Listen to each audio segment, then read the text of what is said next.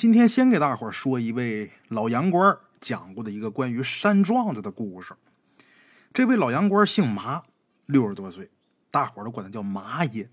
据麻爷回忆说呀，他自己十多岁的时候，正好赶上人民公社化运动，全国上下高举着人民公社的旗帜，奋勇前进。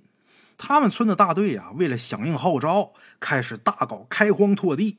大队长承诺了，无论村里的男女老少，只要肯出力气，就有工分拿。哎，于是有很多人都加入了开荒的队伍，马爷也不例外。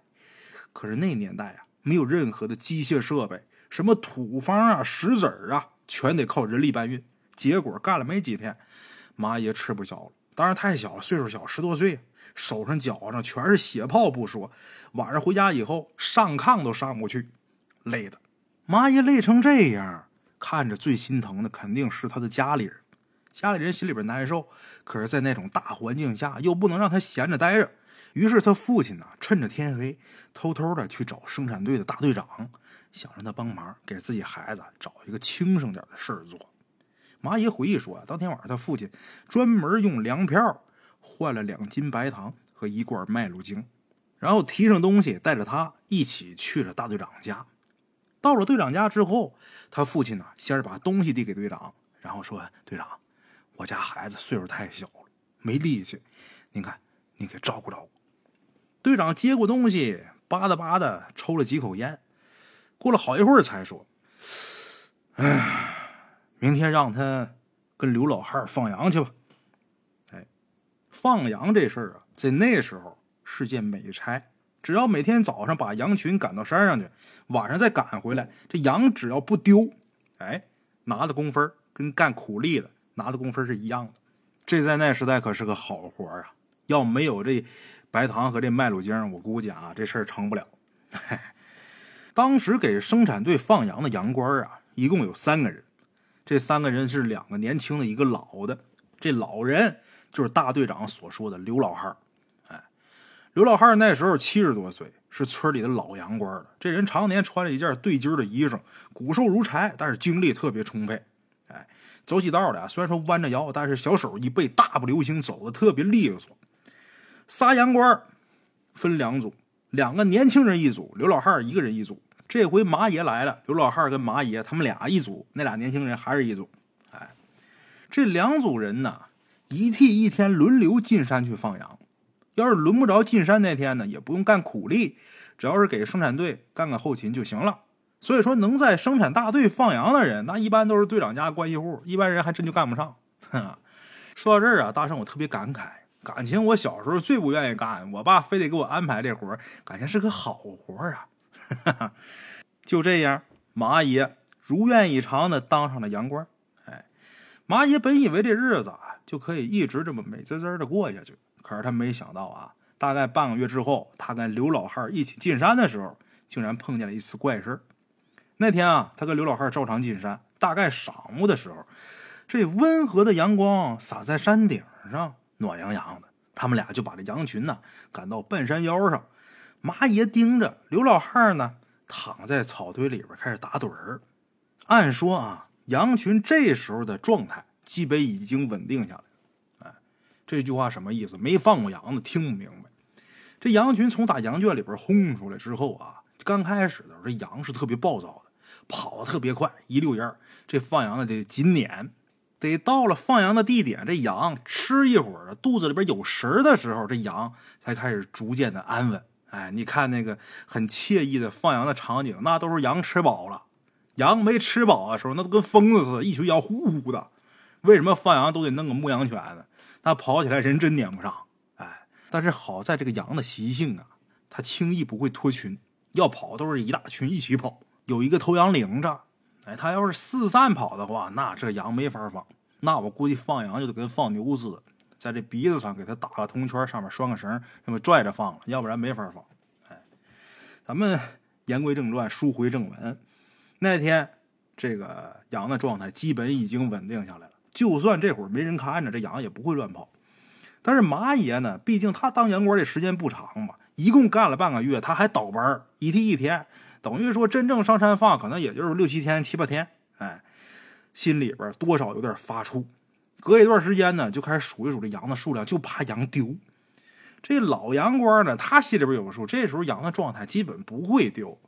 可奇怪的是啊，马爷第一次、第二次数这羊的数量的时候都是够数的，可等他第三次数的时候，他发现啊，少了五只羊，心里边一紧呢，赶紧起身找，可是找遍了山腰的沟沟壑壑，始终没有找着。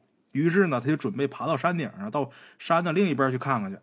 等他爬到山顶的时候，果不其然，发现这几只羊啊，已经从山的另一侧往远处去了。他赶紧冲下这山坡，想要把这羊群拦回来。可是就在他快要追上羊群的时候，突然间发现，距离羊群前方不远的地方弥漫着一层白雾，这雾特别浓，感觉好像天上的云彩似的，就不像普通下雾的时候下那么薄。就跟大雾天气那雾还不一样，就跟一朵云彩似的。他当时心里边挺纳闷的，这地方虽然说是山谷，但是四周相对是比较开阔，这空气是很流畅的，哪来的这么大雾呢？这时候，那几只羊已经走进那个白雾里边了。他这时候就准备冲进白雾里边，把这羊给他赶出来。他刚要进屋的时候，就听身后啊，这老羊倌大喊一声：“娃子，干嘛呢？”他停下脚步，回头一看，刘老汉这时候正站在山顶上，抡着手里边放羊那鞭子呢，啪啪响，一边是抡着鞭子，一边喊他。这时候马爷指着那团白雾就说：“羊群都进屋里边，我得把它弄出来呀！”刘老汉这时候把放羊那鞭子收起来，一路小跑来到马爷跟前。到这之后，没看马爷，拿眼睛上下打量这团白雾，一边看这雾，一边跟马爷说。这雾啊，起的邪性。这地方前面有几处悬崖，你要是这么进去，那太危险了。等等吧，这羊都认识路，说不准它自己就出来了。就这么的，这俩人呢，在原地等着。哎，果不其然，没等多长时间，这羊群还真就自己从大雾里边走出来了。哎，看着从大白雾里边走出来的这羊群，马爷总算是松一口气儿。为什么？那要是这五只羊丢了？不光是自己的好日子到头了，而且很长一段时间他都得义务劳动，给大队里边抵工分。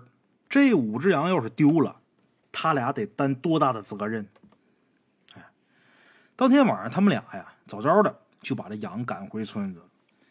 本来以为这事儿就到此为止了，但是他们万没想到，没过几天，就因为那团白雾，这地方竟然又发生了一件特别恐怖的事儿，甚至呢还死人了。怎么回事呢？又过了四五天之后，这天又是马爷跟刘老汉他俩轮休，俩人一大早呢就到生产队后勤去帮忙去了。换成那两个年轻人赶着羊群进山了。可是直到太阳落山，天都已经黑了，连人带羊都没回来。眼看这天越来越黑，大家伙越等着心越急。后来队长扛不住啊，带着刘老汉还有马爷，还有村里几个年轻人一起上山去找。大家伙举着手电筒，一边走一边喊。可是连着翻了几座大山，都没看见羊和人的这个影子。没办法，只能往大山深处去找去。可当他们翻过一座山，来到一处悬崖下边的时候，这时候有人喊：“找着了！”大家伙纷纷赶过去。就在大家伙看见现场这景象的时候，全都惊住了。据马爷回忆，当时那个场面呢，极其惨烈，得有四五只羊，全都横七竖八的。在地上躺着，个个都是血淋淋的。两个年轻人呢，也在这几只死羊身边。这俩年轻人早就已经断气儿。村里有胆儿大，走上前去想扒开这几只死羊，把压在羊底下其中一个年轻人给拽出来。可是当他爬到这几只死羊身边的时候，准备伸手去扒的时候，却突然间发出一声惊恐的尖叫声，紧接着连滚带爬的，这人就轱辘回来了，然后指着那几只死羊说：“空的，空的。”大家伙赶紧把手电筒都往这些个死羊身上照。这时候发现，不管是死去的羊还是人，内脏全都是被掏空的，就剩下一个空腔子。面对这种场景，所有人都傻眼了。你看我，我看你，谁都不敢说话。这时候，刘老汉在一边蹲着，也不吱声，浑身哆嗦。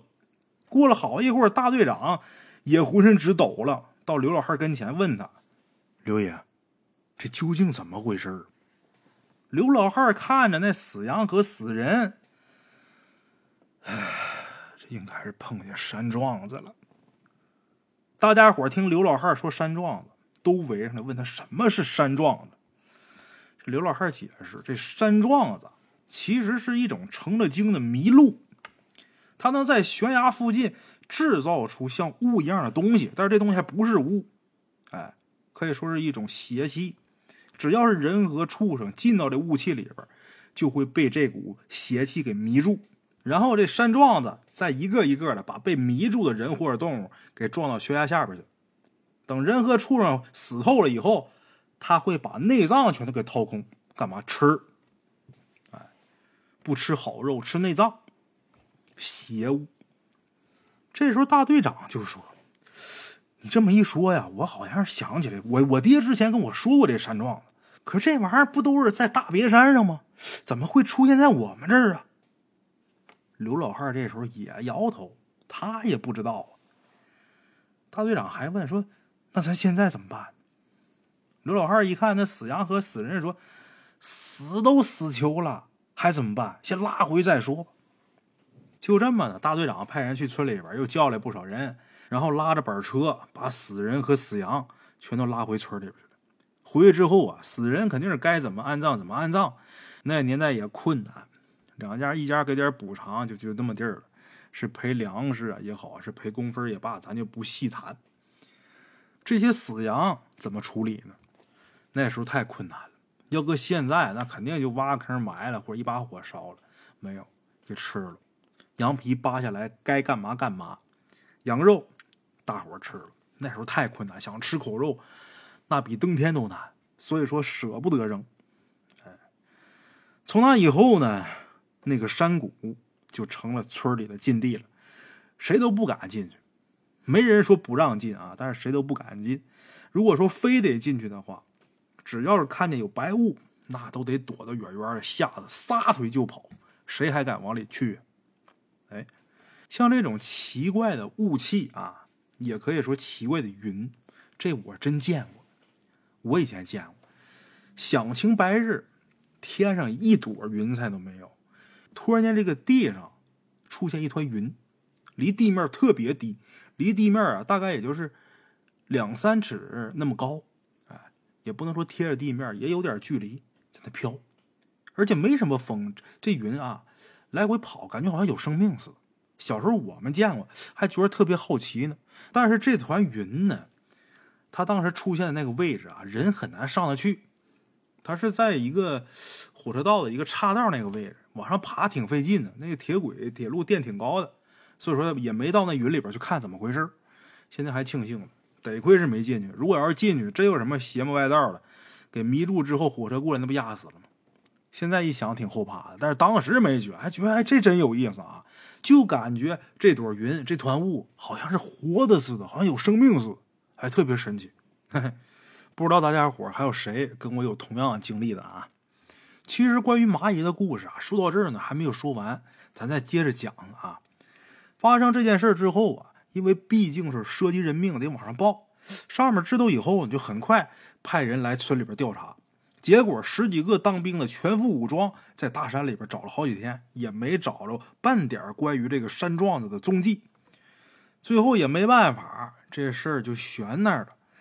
村里边不是损失几只羊吗？上面呢又给送了几只小羊，让大家好生放养啊！这羊群繁殖的速度非常快，以前还有那么多羊，再加上这些小羊，没过几年，这羊群呢就已经壮大到一两百只了。这时候，刘老汉因为岁数太大了，没办法进山了，于是马爷顺理成章的成了这群羊的新主人。然而，就在马爷独自进山不长时间以后，竟然再次碰见了一件邪乎事哎，这马爷这运气也是真够好的。在一个深夏的晚上，半夜突然间降暴雨，这炸雷一声接着一声，震得这窗框都嗡嗡直响。村里四周的山谷里边，这山洪就发出那轰隆隆的巨响，听着像万马奔腾一样。一时间，这雷声、雨声、山洪的声音混成一团，恐怖之极。大自然的力量。是人类没有办法与之抗衡的。哎，下了一整宿的雨，第二天一大早，马爷照常进山放羊。他刚进山不长时间，就发现后山这山谷里边有一个被山洪冲出来的大坑。哎，到这大坑旁边，探头往里边看，这坑深大概能有四五米，能有一间房子那么大。这大坑最下边一层黄色的泥浆，泥浆表面好像有什么东西露出来。他把放羊这鞭子伸到坑里边，扒了好一会儿才看清楚什么东西，圆咕隆咚的，有点像陪葬用的瓦罐。但是看这瓦罐比普通坟里边那瓦罐可大多了。普通坟里边他们那地方下葬也得陪葬一个瓦罐，但是都小，这大。他当时心想，可能是昨天晚上啊，暴雨下太大了，这准是把谁家这祖坟给冲出来。如果真是这样的话，那得赶紧处理呀！万一尸体见了光成了煞气，麻烦。赶紧下山把这事儿跟队里边一汇报。大队长知道之后啊，带着一帮人赶上山。仔细的打量黄泥浆里边这东西，好一会儿才说：“这东西看着确实像是坟里的物件。这么的吧，捞上来吧，看是谁家，有没有认识的，让村里人认领吧。因为这大坑是麻爷发现的，那时候麻爷还年轻呢，所以队长就让麻爷带头，和村里几个年轻人一起下坑里边，把这瓦罐给捞上来。可是等大家伙下到坑底，才发现原来这瓦罐。”实际上比想象中的还要大。刚才看见的只是瓦罐的一小部分，这瓦罐高得有四五尺，跟一个酒坛子似的，下边大，上面小，大的地方直径得有一米左右。几个人是连推带拽的，费了九牛二虎之力，才把这个瓦罐从打这大坑里边给捞上来。捞上来一看，这瓦罐的口是用牛皮封着的。大家伙先是把瓦罐的泥土给冲掉，然后冲掉之后想把这牛皮打开，看看这罐里边到底有啥。可就在这时候，坑底下的人喊：“坑里边好像还有东西。”于是大家伙跳下大坑接着挖。这一挖不要紧，又挖出来六个一模一样的瓦罐，加前面那一个，一共七个。而且马爷还发现，这七个瓦罐在大坑里边似乎呈现北斗七星那个形状分布着。好像有人特意布置的，但是究竟是什么用意，谁也说不上来。哎，村里人听说山里边挖出宝贝了，好吧，这些村民呢，呼啦超啊，都赶到山上来看热闹。这时候有人就说呀：“按照这种陪葬的规模，这个墓里边肯定是以前某个大财主的墓。如果继续往下挖，说不定能挖着棺椁啊！”就这么的，大家伙接着往下挖，结果没挖一会儿，又挖着两个瓦罐。但是这俩瓦罐是口对着口互相粘在一起的。大家伙把这两个瓦罐往上抬的时候，就在刚要抬上来的时候，不小心这瓦罐在地上就磕了一下。这一磕，就原本粘在一起的瓦罐，它自己就开了。哎，它这玩意儿粘的不是那么牢，这一磕的开了。就在开的那一瞬间，所有人都惊呆了。这罐子里边竟然装了一个人，确切的说啊，装了一个死人，光头。双目紧闭，盘着腿在这瓦罐里边，全身都干巴了，成干尸了，身上就剩下一张黢黑的人皮了。大家伙一看这个，都往后退呀，都害怕呀。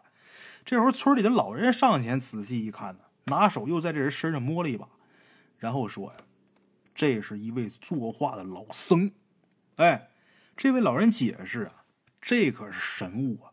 只有那些修行有素、心里边念力极强的得道高僧，才能达到这种境界。大家伙听这老头这么一说，才缓过神，感觉这玩意儿不是什么邪性的东西啊。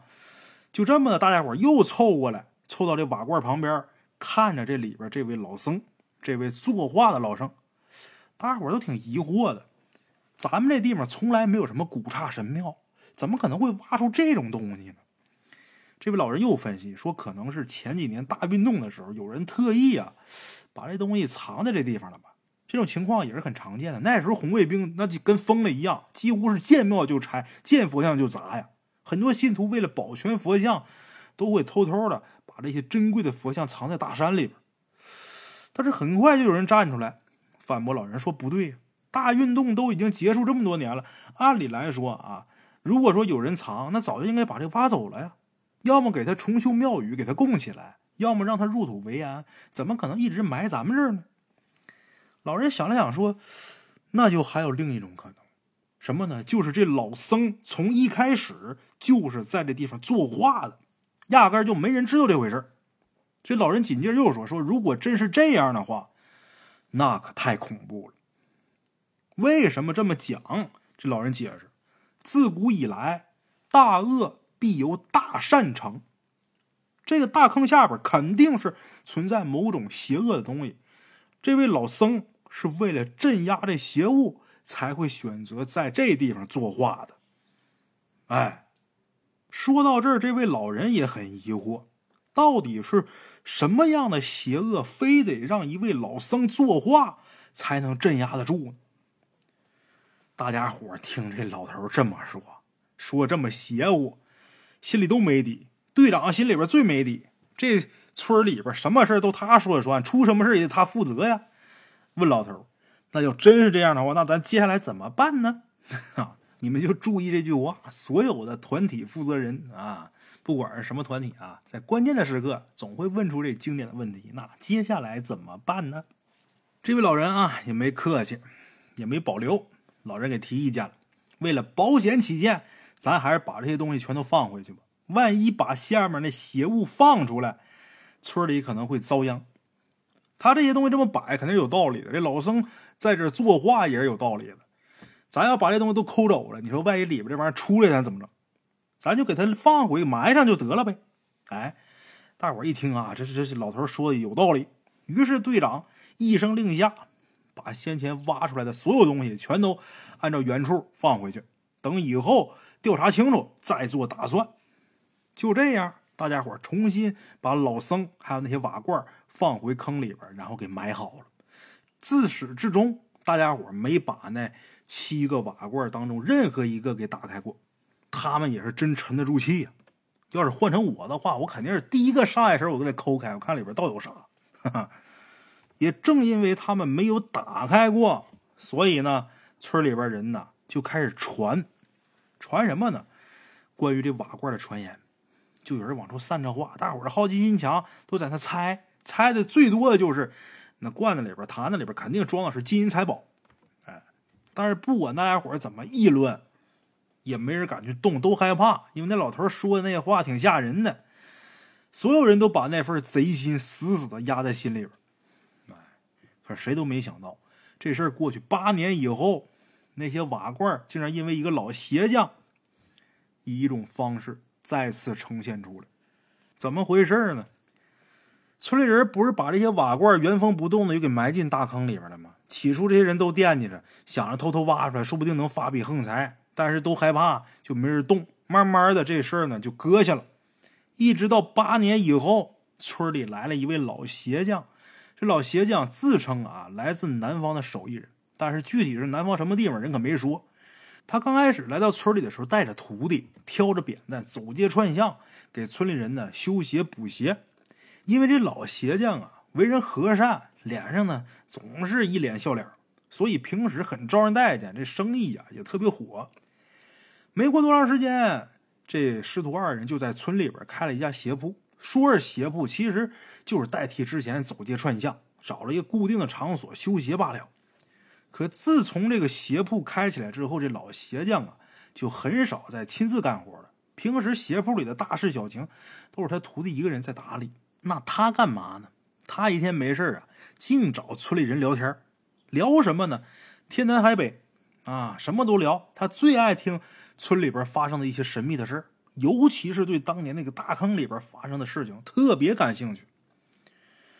转眼一年时间过去了，鞋铺这生意越来越热闹。老鞋匠就准备再找一个人帮他徒弟啊一起打理鞋铺。哎，老鞋匠在村里边挑来挑去，最后选中了一个叫大国的年轻人。大国这人老实本分，父母早些年死于饥荒，这些年一直孤苦伶仃。好在呢有一膀子力气，平时呢靠着卖力气生活。刚开始村里人呢都为大国高兴，怎么的呢？他一直受苦受累，这回总算是找着一个轻生的饭辙了。但是谁也没想到，大国在鞋铺就待了半年，突然间就死了，而且还就死在了那个大坑的边上。那年冬天呢，有这么一天早上，村里人呢进山的时候，发现大国躺在大坑旁边的那个土坑里边，人都冻得梆硬了。村里人把他抬回来，奇怪的是，大伙检查他身体的时候，发现啊，浑身上下哪都是完完整整的。本来以为是不是什么地方受伤或者怎么样死的，身上一点伤口都没有。最后实在是没有线索了，只能认为他是冻死。哎，至于他为什么会冻死在大坑旁边，村里人是这么解释的：就说他肯定是去偷挖大坑里的财宝，结果给活活冻死了。啊，这个结论显然他是不对的呀。但是大家伙也再找不出来什么更合理的结论了。哎，说到这儿的时候，马爷摇摇头就说呀。以大国那憨厚的性格，他不是那种能去偷挖那大坑的人。而且当时发现大国的时候，他身上没有什么工具。你要说他来挖，他是不是得带着铁锹、带着镐头？他什么都没有，他使手挖呀？不可能，这冬天呢，他挖不动啊！老鞋匠知道大国死了以后，找到村长，就说这大国呀，在村里边无亲无故的，也可怜。另外呢，这半年大国在鞋铺里边兢兢业业，好歹也算自己半个徒弟，得厚葬啊，钱我出。再一个，这老鞋匠还说，那大坑下边啊埋着神物，现在上面又死人了，可能会对这个神物有冲撞。按照他们江南人的习俗，最好能在上面建一座神庙，压压死人的煞气。听这老鞋匠这么说呀，村长一开始挠头。说现在村里的土地刚分下去，大家伙都勉强能吃饱肚子，也没有闲钱建庙。老鞋匠说：“你呀，不用操心钱。我这些年仗着村里人这么照顾我生意，我多少有点积蓄，我愿意出钱来建这庙。哎，我不但愿意厚葬我徒弟，我还愿意出钱建庙。”村长心想：“这是个大好人呐！啊，既然不用村里出钱，那建吧。”再说建庙这种事儿，总归是好事，于是呢就答应老邪匠了。哎，就这样，这神庙啊建的很快，那功夫钱不花钱，那工人全是村里人，大伙给帮忙，人也多，快，不到俩月完工。可这庙建好，大家伙来庙里烧香的时候都傻眼了，为啥呀？因为这座庙里边供的这神像啊，大家伙都不认识，也不像道观里的天尊道君。也不像寺院里的罗汉菩萨，这这供的是哪位神？不过不认识归不认识啊，总归这地方是个庙嘛，所以村里人平时啊，谁有个大病小灾的，都会到那儿去烧香啊。可是没过多长时间，大家伙发现啊，这神庙不灵，怎么的呢？你不拜他还行，你越拜啊，问题越严重，慢慢就很少有人再去拜了。这庙呢，也就断了香火了，成了一座荒庙。哎，与此同时，在神庙建成不到半年以后，有人去鞋铺修鞋的时候，发现老鞋匠呢，不知道什么时候竟然已经悄无声息的离开这个村子。村长知道之后大发雷霆，就说：“老鞋匠在村里边待这么长时间，走的时候怎么连招呼都不打呀？没把我这村长放眼里呀？”有人劝村长就说：“哎，手艺人嘛。”走江湖的，平时走街串巷，来去自由惯了啊！你也别太在乎了，他没准哪天又回来了。就这么，可是没过多长时间啊，麻爷再次进山的时候，他发现了一个惊天的秘密，什么呢？麻爷回忆那天他去山里边放羊的时候，刚好走到神庙附近，突然间乌云密布，下起瓢泼大雨，慌乱之下，他赶着羊群呢，就到这神庙里边去避雨。在大雨的驱赶下，几十只羊使劲的往神庙里边钻，把原来就不大这神庙给挤得满满当当。这马爷啊，为了给自己争取更大的空间，索性就钻到这供桌底下去了。钻到这供桌下边之后，他就发现啊，这供桌下边的土啊，不对，这土特别软，拿手一挖能挖动。结果没几下呢，挖出一个洞口，哎。探头往那洞里边看啊，里边黑乎乎的。原来呀，这神庙下边是空的。他又掏出手电筒照了照，才看清楚，这山洞里边居然摆放着之前那大坑里边挖出来的瓦罐。就这样，马爷赶紧跳下去，发现所有瓦罐都敞着口，除了那个作画的老僧以外，其余的瓦罐全都空空荡荡。这时候，马爷心里边明白了，原来老鞋匠当初建这庙，纯属就是一个幌子。他真正的目的是为了瓦罐当中的财宝。哎，就这么的，马爷冒着大雨冲下山，把这情况告诉村里人。村里人听说瓦罐被偷了，全都冲到山上去。村长看着空空荡荡的瓦罐，大骂狗日的鞋匠啊，竟然跑这偷东西！就在大家伙咬牙切齿、满腔怒火的时候，有人发现，在山洞的一个角落里边，还有一个向下的洞口。原来这山洞下边还有另外一层空间。看见这个，大家伙呢纷纷往下跳，发现出下边啊还是一个大洞。这大洞的上空纵横交错，挂满了得有胳膊粗细的那铁链子。铁链子下边竖着一个石碑，石碑上。写着十个血红色的大字，什么呢？七星照明月，舍利镇金蝉。看这情景，大伙都惊呆了呀！与此同时，全都是一头雾水，怎么回事？这些铁链子干嘛用的？这十个字啥意思？这时候，村里那位经验老道的老人又站出来了啊！按照这石碑上记载看，这些铁链极有可能是用来控制这个金蝉的。这老人说啊，他之前听人说过。所谓的红蝉就是赤血金蝉呢，是一种百年神兽。据说这玩意儿啊，刚开始的时候通体青黑，每过五十年会变一次颜色，中间会经历朱砂红、赤红，最后变成金色。这个过程少说也得二百来年。老人感叹说：“这东西可是真正的天才地宝。据说百年的金蝉可以口吐金饼，而且它的肉能制成灵丹妙药。”有起死回生的功效。老人还说：“不过这百年的动物啊，肯定已经成精了。至于这个七星照明月，应该就是用来镇压金蝉的阵法吧？”哎，最后老头摇摇头说：“呀，这鞋匠啊，八成是来牵羊憋宝的南蛮子。这只红蝉，肯定是让他牵走了。”哎，再后来呀，过了挺长时间。村里呢来了一个云游道人，这道人看到神庙里的这神像的时候，扑哧乐了，说：“村里人怎么会把一个偷鸡摸狗的贼鼠之辈供在这儿呢？”这时候大家伙才知道，那神像根本就不是神像，那是谁呢？是憋宝人的祖师爷。哎呦，大家伙一气之下砸了神庙，把那地方夷为平地了。那么说七星照明月，大伙都明白是那七个瓦罐。这舍利镇金蝉，这舍利又是怎么回事呢？那天大家伙从哪这洞里出来之后啊，有人就发现，说之前看到老僧的时候啊，他那嘴也是闭着的。这会儿这老僧这嘴怎么是张开的？大家伙就都猜测，舍利应该就在老僧的嘴里边，但是早就已经让那鞋匠。一并给牵走了。还有村里的所谓的鞋匠小学徒大国是怎么死的？在这儿啊，大圣也不用多说，大伙儿都明白了。因为本身这就是一场阴谋啊。好了，我是孙大圣，咱们今天这期节目就说到这儿，下期见。